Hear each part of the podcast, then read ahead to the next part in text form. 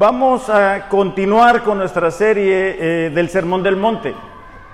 Las últimas semanas hemos comenzado a estudiar el Sermón del Monte y hemos estado hablando de las primeras bienaventuranzas y cómo éstas eh, chocan con lo que el mundo nos puede decir que es la verdadera felicidad. Del Sermón del Monte sabemos algunos versículos como ser la luz, ser la sal de la tierra, eh, buscar el reino de Dios y su justicia y demás, pero muchas veces no entendemos que es desde el capítulo 5 hasta el versículo 7 lo que conforman este sermón. Entonces, eh, vamos a leer juntos Mateo capítulo 5, eh, versículos del 1 al 5, por favor.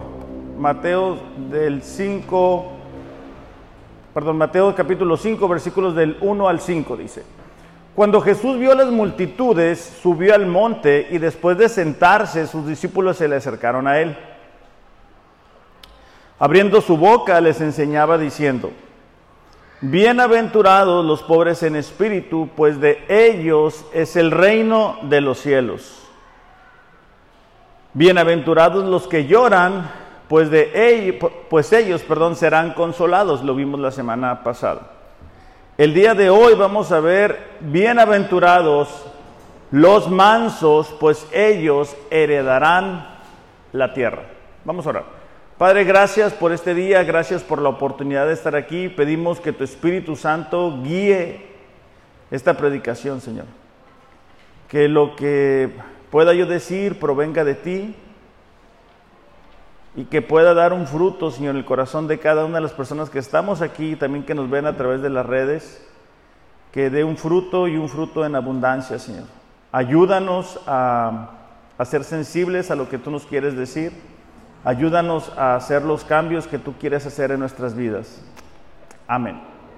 Bueno, hemos estado diciendo que eh, el inicio del Sermón del Monte comienza con lo que es verdaderamente importante o lo que verdaderamente nos va a traer la felicidad. En el mundo podemos escuchar voces como en, el, en la fama, en el autorreconocimiento, en hacer lo que tú quieras hacer, vas a encontrar la felicidad, en traer un carro nuevo, en tener dinero, en ir a ciertos lugares, vas a encontrar la felicidad en ir a estar a la moda, vas a encontrar la felicidad. En cuando, cuando eres joven, ¿verdad? El mundo te va a decir, haz lo que tú quieras para que puedas ser feliz, ¿verdad? Tus papás no te quieren dejar a ser feliz, pero haz lo que tú quieras y vas a ser feliz.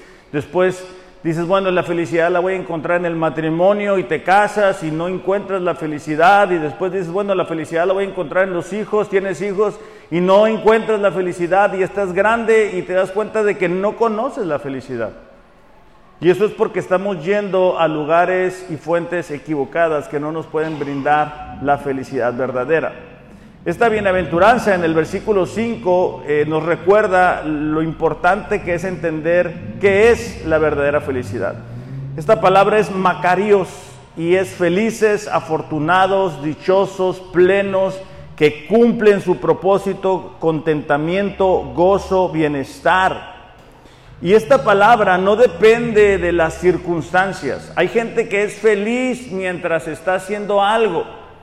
Es feliz mientras está yendo a algún lugar o es feliz mientras está practicando algo, pero después lo dejan de hacer y se acaba la felicidad. Es como cuando tú dices, no, yo necesito vacaciones. Y te vas de vacaciones y piensas que vas a encontrar la felicidad y lo que encuentras es un gasto después y andas cansado de las vacaciones y necesitas vacaciones de las vacaciones.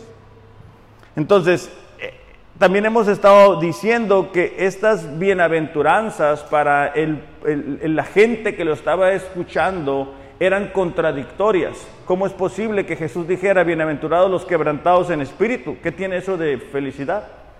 O bienaventurados los que lloran, ¿cómo podemos encontrar la felicidad en el llanto? Y es que solamente cuando nos damos cuenta de cuánto necesitamos a Dios es que podemos experimentar de la verdadera felicidad. Mientras tú creas que tú eres tu propio Dios, mientras tú creas que tú puedes hacer lo que quieras hacer y de todas maneras experimentar de lo que Dios tiene para ti, vas a estar perdiendo el tiempo. Vas a estar perdiendo el propósito de Dios para tu vida. Jesús dijo, el que quiera ser mi discípulo, tome su cruz todos los días, niegue a sí mismo y sígame. Jesús no dijo, bueno, ahí sígueme más o menos algunos días, sígueme el domingo, este, un compromiso a medias. No, es un compromiso completo. Ahora, ¿qué es la bienaventuranza de la mansedumbre? La mansedumbre es el rendimiento a Dios, es la sumisión de nuestra voluntad a su voluntad, es la preparación para, para poder aceptar lo que Él pueda darnos, es amabilidad, gentileza, ternura de corazón, tratar a los demás con cortesía, es un poder bajo autoridad, es la capacidad de amonestar sin rencor, es la capacidad de discutir con tolerancia. Hay veces que a veces decimos, no, no, tú dime lo que quieras, tú dime lo que quieras y yo, yo lo que quiero es mejorar. Y tú le haces un comentario y lo que surge no es necesariamente mansedumbre. La razón por la cual el mundo está en tanta división es porque no tenemos mansedumbre. La razón por la cual los matrimonios sufren es porque no hay mansedumbre. No somos mansos. Nadie se quiere dejar. E impera la ley del que grite más fuerte. Tres de cada cinco matrimonios que dicen ser cristianos se divorcian el día de hoy. ¿Por qué? Porque no son mansos. Cada quien quiere jalar para su lado. Y si a eso le añadimos hijos que no conocen a Dios, pues es otra fuerza, ¿verdad? Impidiendo que haya unidad en esa familia. Mansedumbre también es alguien que no se queja, que no guarda resentimiento de las faltas. Es lo opuesto a la rudeza y la aspereza. Es lo opuesto a toda actitud de venganza y de violencia. Los judíos estaban esperando que el Mesías llegara y les permitiera experimentar de la libertad de Roma. Ellos esperaban que terminara con los opositores y les permitiera una vez más vivir en libertad. Ahora que estamos leyendo la Biblia en un año, nos, recordamos, ¿verdad?, que, que Dios le dio libertad a la nación de Israel. Dios le dio una tierra para que la cultivaran y fueran ahí una nación bendecida y próspera, pero ellos decidieron desobedecer a Dios y como consecuencia se la pasaron siendo cautivos. Y una vez más, cuando Jesús dice estas palabras, ellos están siendo sometidos por Roma.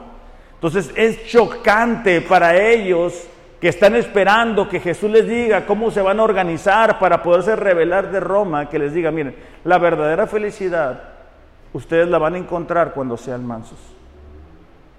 Ese principio, esa verdad sigue siendo vigente para el día de hoy.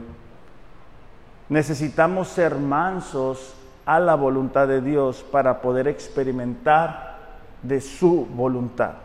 Fíjate cómo dice eh, Salmos 119, versículo 71. Salmo 119, versículo 71. Dice, bueno es para mí ser afligido, para que aprenda tus estatutos. El salmista está reconociendo lo importante que ha sido para él la disciplina de Dios en su vida. Porque si no nos disciplina Dios, nosotros seguimos en rebelión.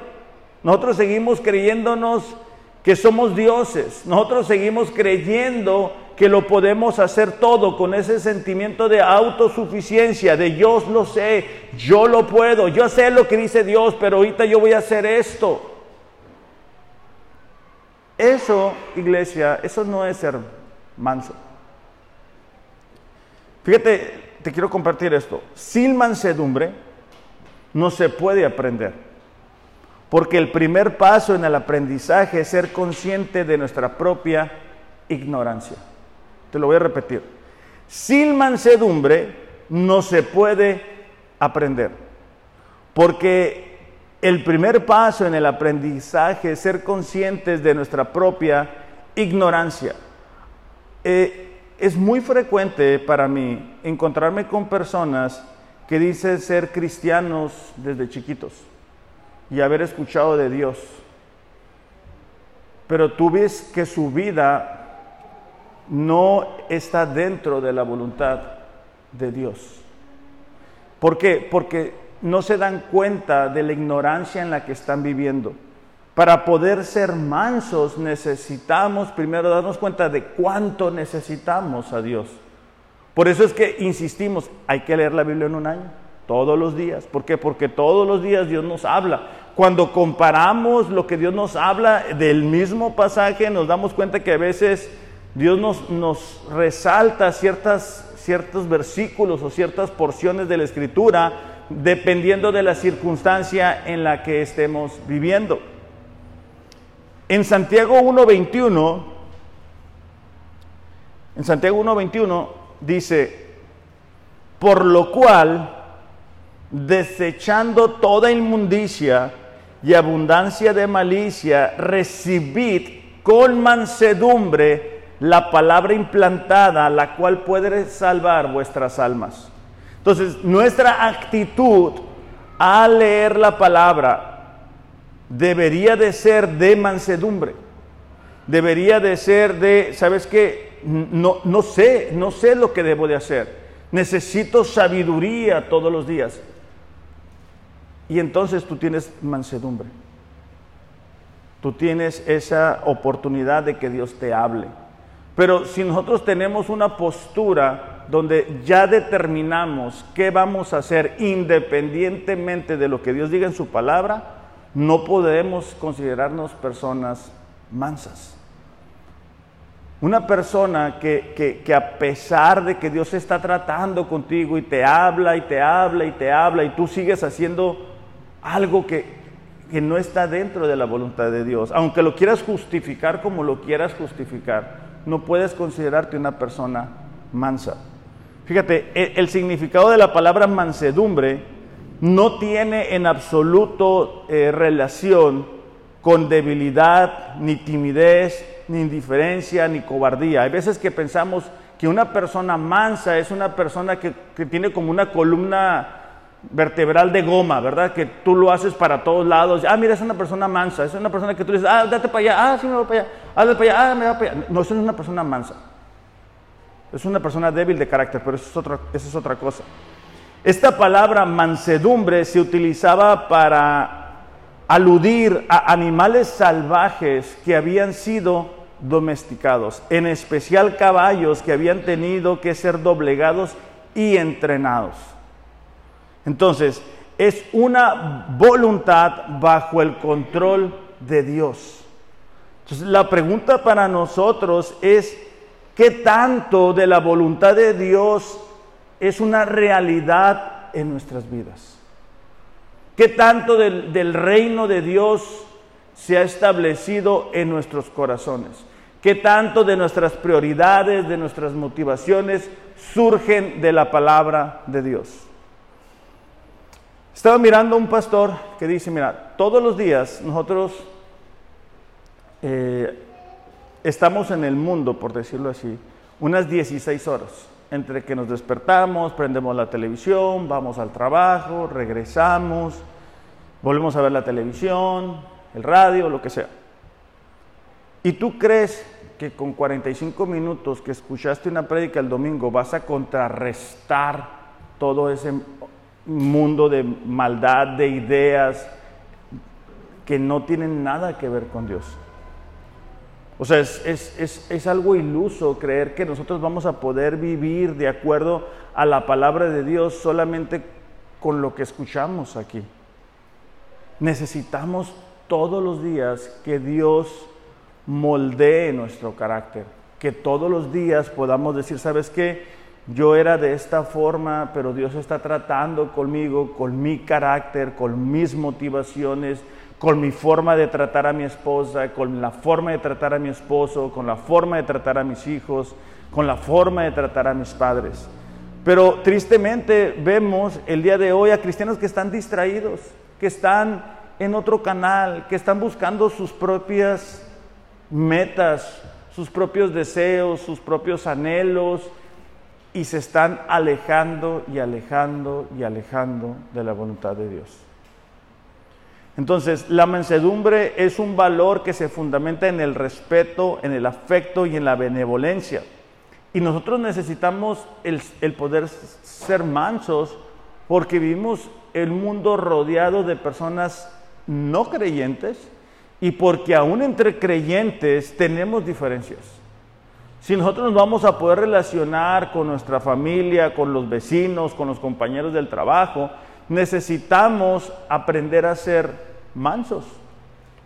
Necesitamos aprender a entender que no todos van a pensar como nosotros. La armonía de nuestro entorno en gran medida viene determinada por el nivel de mansedumbre sobre el cual hayamos fundado esas relaciones. El día de hoy, algunos de nosotros tenemos hijos rebeldes porque no les enseñamos a ser mansos, porque siempre les damos lo que ellos quieren, cuando ellos quieren, como ellos quieren, y los que mandan en casa son los hijos. Y entonces no les estamos mostrando el verdadero carácter cristiano. Fíjate cómo lo dice Proverbios 15.1, por favor, si lo podemos buscar en nuestras Biblias.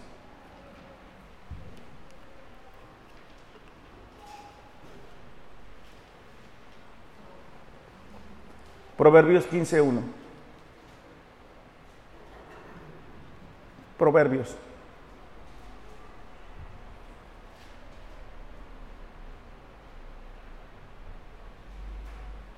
¿Ya lo encontramos? Dice, la blanda respuesta quita la ira, más la palabra áspera hace subir el furor. En medio de, una, de una discusión, de un intercambio de opiniones, el mundo te dice que el que grita más fuerte es el que gana. O el que lleva el dinero a la casa es el que gana, porque pues Él es el que provee, todos dependen de Él. La Biblia te enseña algo diferente. La Biblia te enseña la blanda respuesta. Una respuesta con sabiduría, una respuesta con prudencia, una respuesta en la forma correcta, quita la aspereza. Proverbios ahí mismo en la siguiente página, Proverbios 16, 32 dice, mejor es el lento para la ira que el poderoso, y el que domina su espíritu, aquel que toma una ciudad. Proverbios está diciendo, es mejor para una persona poderse dominar a sí mismo que conquistar otras cosas.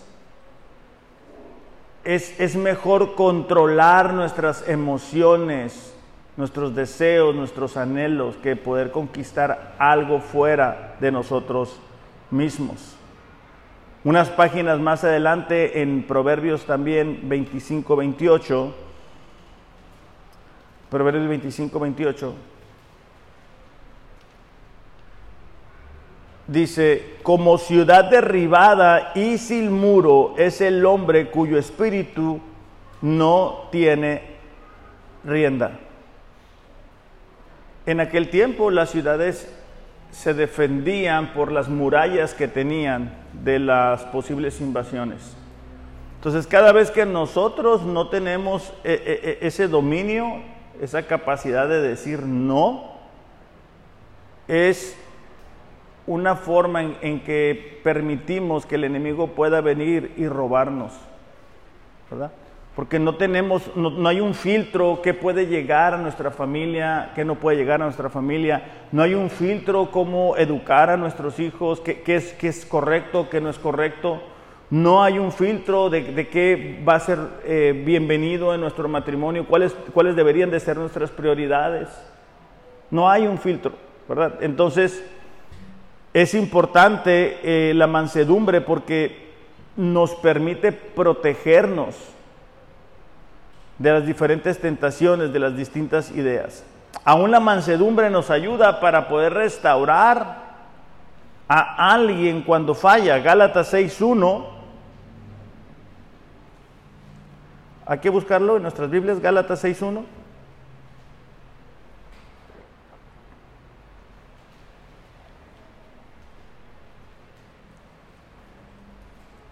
Dice, hermanos, aun si alguien es sorprendido en alguna falta, ustedes que son espirituales, restáurenlo en un espíritu de mansedumbre, mirándote a ti mismo, no sea que tú también seas tentado. Entonces, a una mansedumbre nos permite levantar a aquellas personas que han fallado. Entonces nos damos cuenta cuán importante es esta virtud y por qué Jesús dice, mira, si tú vas a ser feliz en esta vida, si tú vas a experimentar de lo mejor en esta vida, lo vas a hacer cuando tú logres ser manso, cuando hagas a un lado tus prioridades, tus pensamientos, tus propósitos, tus ideas y se vuelvan realidad las mías. A todos nos gusta, deleítate en el Señor y Él cumplirá los deseos de tu corazón. La mayoría de nosotros no sabemos ese pasaje y decimos, ahí está, Dios va a conceder lo que yo quiero. Y eso no es nada que ver con lo que dice ahí.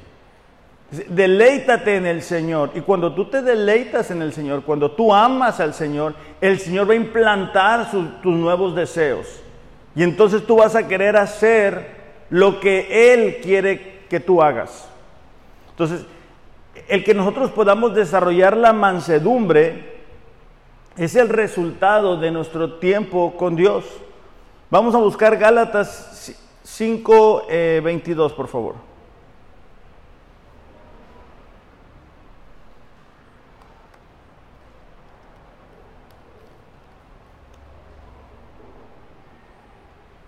Dice, el fruto del Espíritu es amor, gozo, paz, paciencia, benignidad, bondad, fidelidad. Y luego dice, en el versículo 23, mansedumbre. Nosotros somos incapaces de producir mansedumbre. Nosotros no podemos decir, bueno, a partir de ahorita yo soy más, voy a ser más manso. Eso es el resultado de nuestro tiempo con Dios. Por eso, mira, cuando tú hables con alguien y tú le hagas una crítica constructiva, la forma en que responde es que tan manso es. A mí me ha tocado hablarle a personas y decirles, hey, ¿qué onda? Te invito a hacer esto, te invito a participar esto en la iglesia. Y la respuesta muestra qué tan mansos son. Entonces, es igual nosotros con Dios. Dios nos quiere hablar todos los días. Dios quiere mostrarnos su voluntad todos los días. Pero si nosotros no abrimos este libro, entonces no podemos decir que somos mansos. ¿Cómo, va a, surgir en nosotros ese fruto del Espíritu Santo si, si no participamos con Dios diariamente, de, tener un tiempo ahí con Él? De verdad, de, de apagar nuestros teléfonos, de darle la importancia que se merece. Vamos a ver varios ejemplos para ver cómo se puede ilustrar en las vidas esta importante virtud. La primera es Jesús eh, leíamos ayer, los que estamos leyendo la Biblia un año, que Jesús dice, ¿verdad? Vengan a mí todos los que están cargados y cansados y yo los haré descansar. Aprendan de mí que soy manso.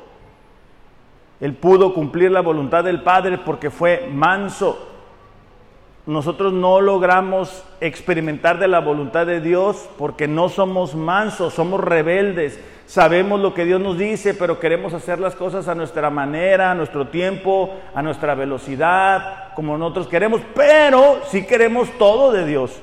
Pero sí nos decimos cristianos. Pero hay un momento importante en la vida de Jesús y es cuando Él es arrestado en el Getsemaní. Imagínate el ambiente, ver que llegan los soldados, darse cuenta que Judas, ¿verdad?, lo traiciona. Y inmediatamente Pedro, ¿verdad? A lo mejor algunos nos identificamos más con Pedro, saca una espada y le vuela la oreja al soldado. Ahora, la espada que, traía ahí Pedro no, era una navajita, ¿verdad? Que dijo, a ver, déjame, no te me muevas, déjame, te corto la, la oreja nada más. Sea, Pedro iba sobre la cabeza. Nada más que el soldado se mueve y pues nada más le alcanza la, oreja, ¿no? Entonces, en medio de todo eso, en medio de la emoción, Jesús responde de esta manera en Mateo 26, 53. Mateo 50, perdón, 26, 53. ¿Piensas que no puedo rogar a mi Padre y Él pondría a mi disposición ahora mismo más de 12 legiones de ángeles?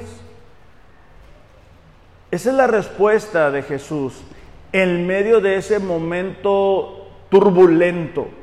Y, es importante esto porque cuando, cuando nos empezamos a decir de palabras con alguien más, la mansedumbre sale por la ventana en medio de un conflicto, en medio de un pleito, en medio de una emoción, la mansedumbre es como si agarrara alas y volara de nuestra casa. Entonces es importante en esos momentos ver qué surge de nosotros, porque en los momentos difíciles, en los momentos complicados, es cuando surge lo que está en nuestro interior.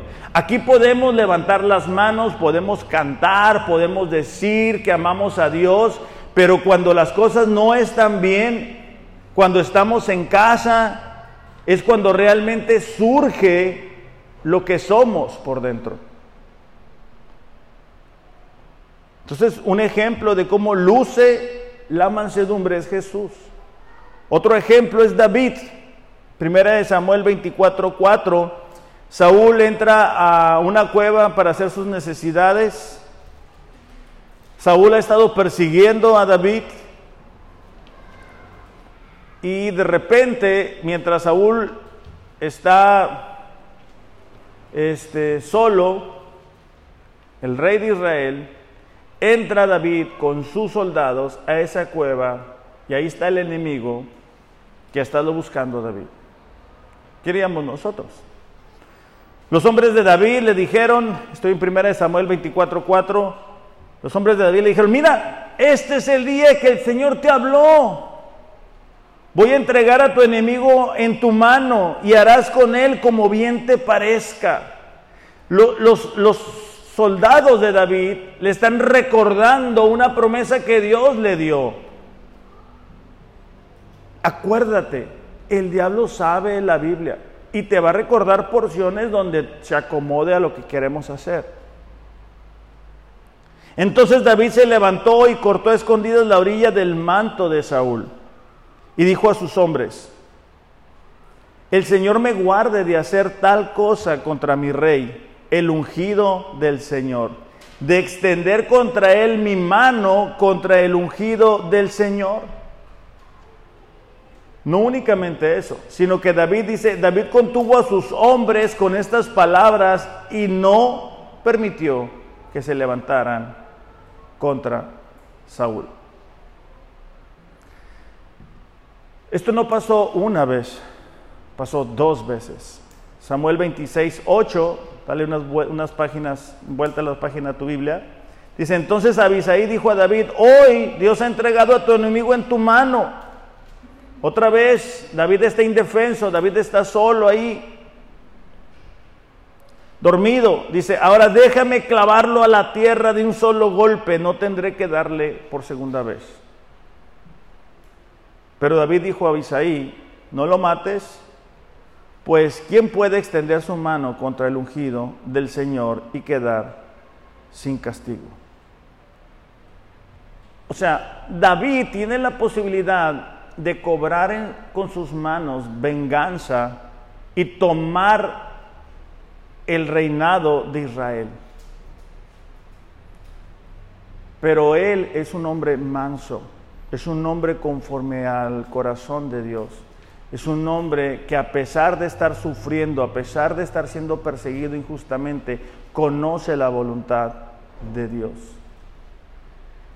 Las aflicciones que a veces vienen a nuestras vidas no buscan separarnos de Dios buscan hacernos mansos a la voluntad de Dios, buscan doblegar nuestra autosuficiencia, buscan doblegar nuestro orgullo. Por eso es que muchas veces las cosas no nos salen como nosotros queremos. Y lejos de estar avanzando, estamos peor y así va a ser. Porque Dios va a buscar doblegar tu voluntad va a buscar que te des cuenta que no es en tu capacidad, no es en tu fuerza, no son tus talentos, es su gracia.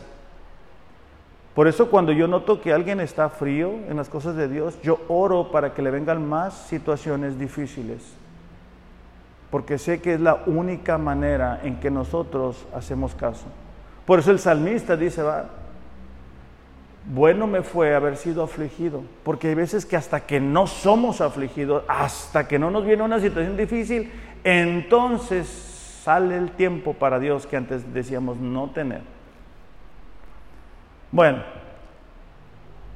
David vuelve a mostrar esta virtud tan importante cuando Absalón, su hijo, comienza una rebelión y David tiene que salir huyendo del palacio y es maldecido por un miembro de la familia de Saúl. En 2 de Samuel 16, 9,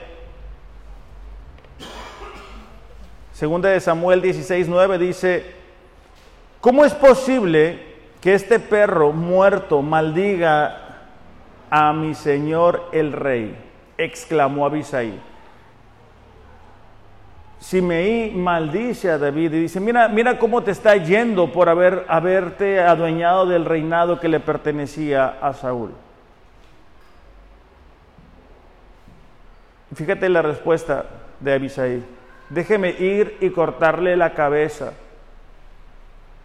no, dijo el rey. ¿Quién les pidió su opinión a ustedes, hijos de Sarbia? Si el Señor me dijo que, perdón, si el Señor le dijo que me maldijera, ¿ustedes quiénes son para detenerlo? ¿Qué hacemos nosotros en momentos así? ¿Qué hacemos en momentos en que experimentamos injusticia? ¿Cómo reaccionamos? ¿Reaccionamos con mansedumbre? ¿Qué hacemos cuando Dios está tratando con nuestras vidas? ¿Reaccionamos con mansedumbre? ¿O estamos reaccionando con rebelión? Proverbios 29 dice, el hombre que reprendido endurece la cerviz será quebrantado y no habrá para él medicina.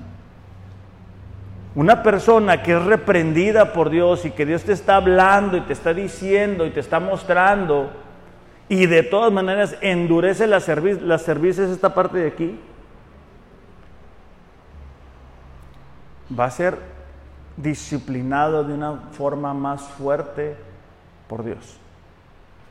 ¿Por qué? Porque Dios busca que nosotros seamos mansos.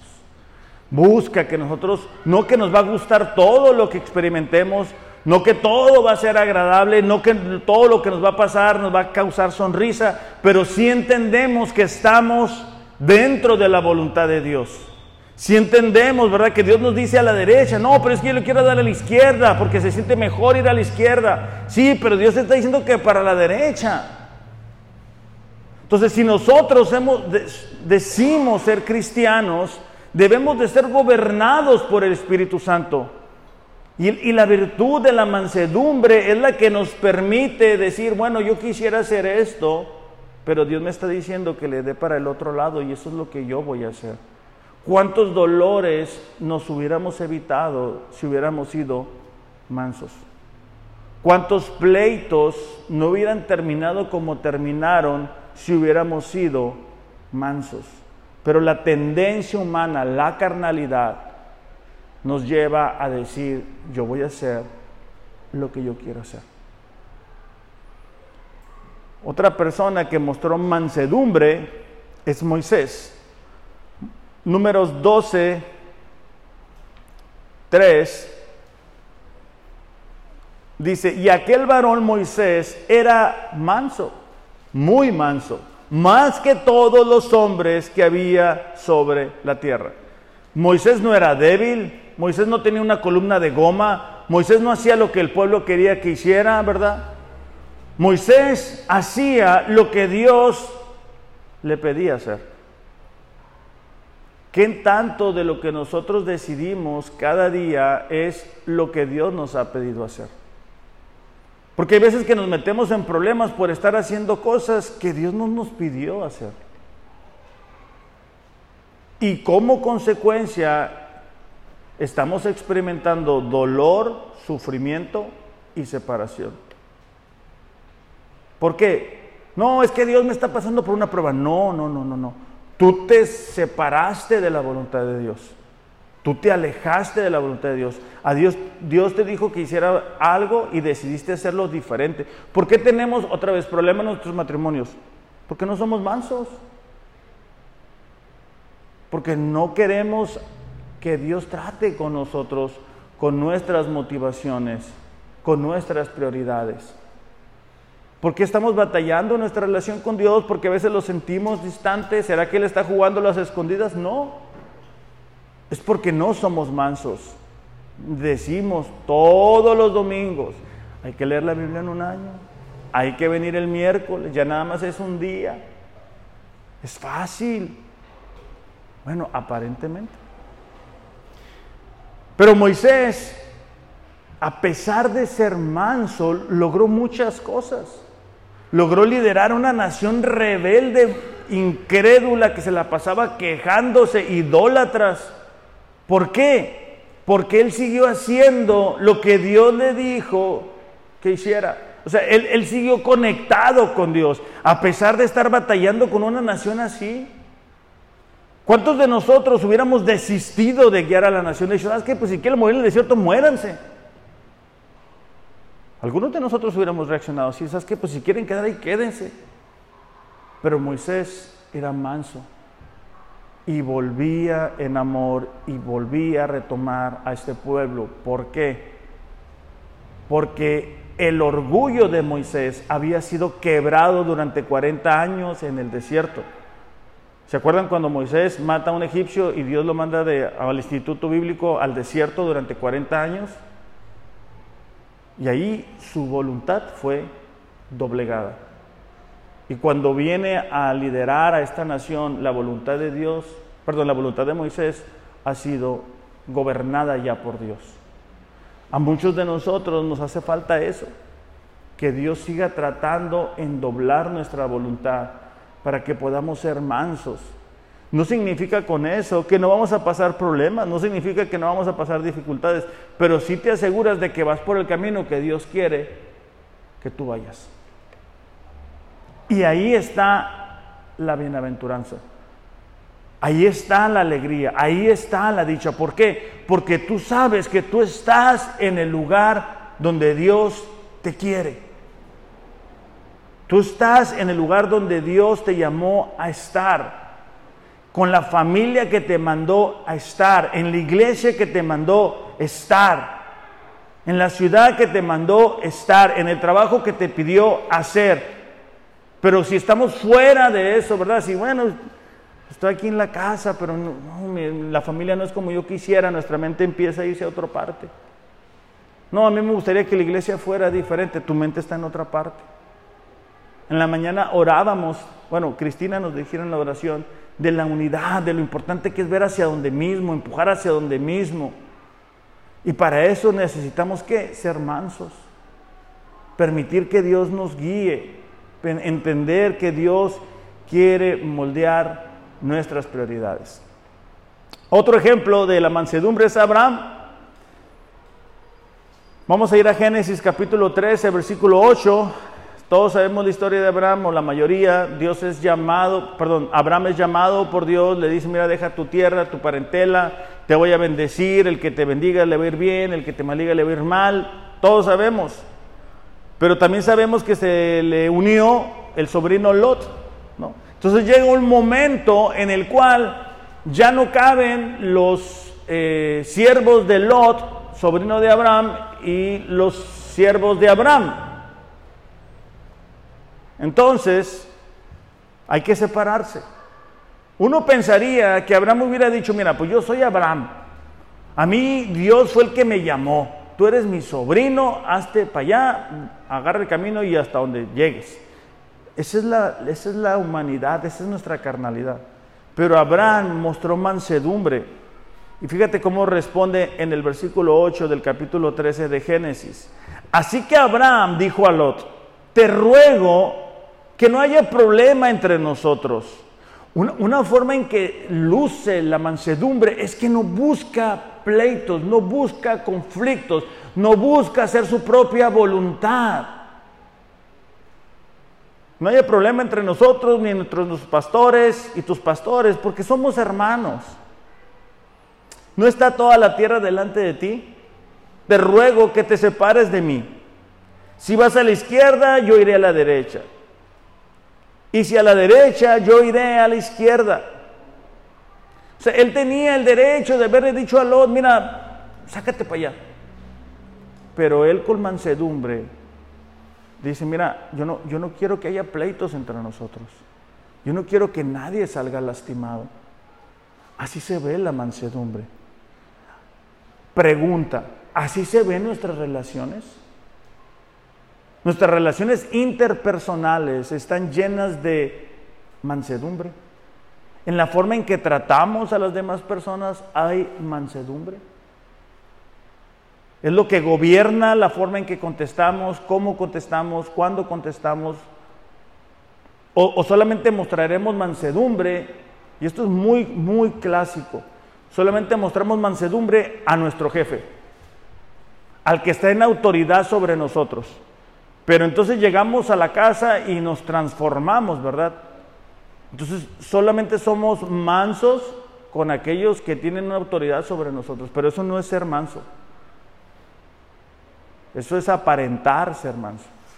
La mansedumbre se muestra con personas que aún desde la óptica humana están en menor rango con nosotros.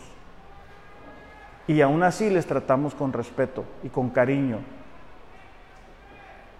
Mateo 7:12, no, no lo busquen, está la regla de oro. Y dice, mira, la forma en que tú quieras ser tratado, en esa forma trata a las demás personas. Y hay veces que se nos olvida Queremos que nos traten con cariño, con respeto, que nos cuiden, que nos protejan, que nos ayuden, pero nosotros no necesariamente queremos dar todo eso. Y entonces es difícil. Un último ejemplo que quiero que veamos es la historia de José. En Génesis 45:5 dice que José fue maltratado por sus hijos, vendido eh, como esclavo, puesto en prisión durante muchos años pero ahora la vuelta, la vida, perdón, dio una vuelta de un giro de 180 grados. Ahora José es el segundo de Egipto, tiene toda la posibilidad de vengarse de sus hermanos, porque los hermanos han venido a pedir alimento porque no hay alimento en Israel. Génesis 45, 5 dice, ahora pues no se entristezcan ni la especie el haberme vendido aquí pues para preservar vidas me envió Dios delante de ustedes. Ahora pues, no fueron ustedes los que me enviaron aquí, sino Dios. Él me ha puesto por padre de Faraón y señor de toda su casa y gobernador de toda la tierra de Egipto.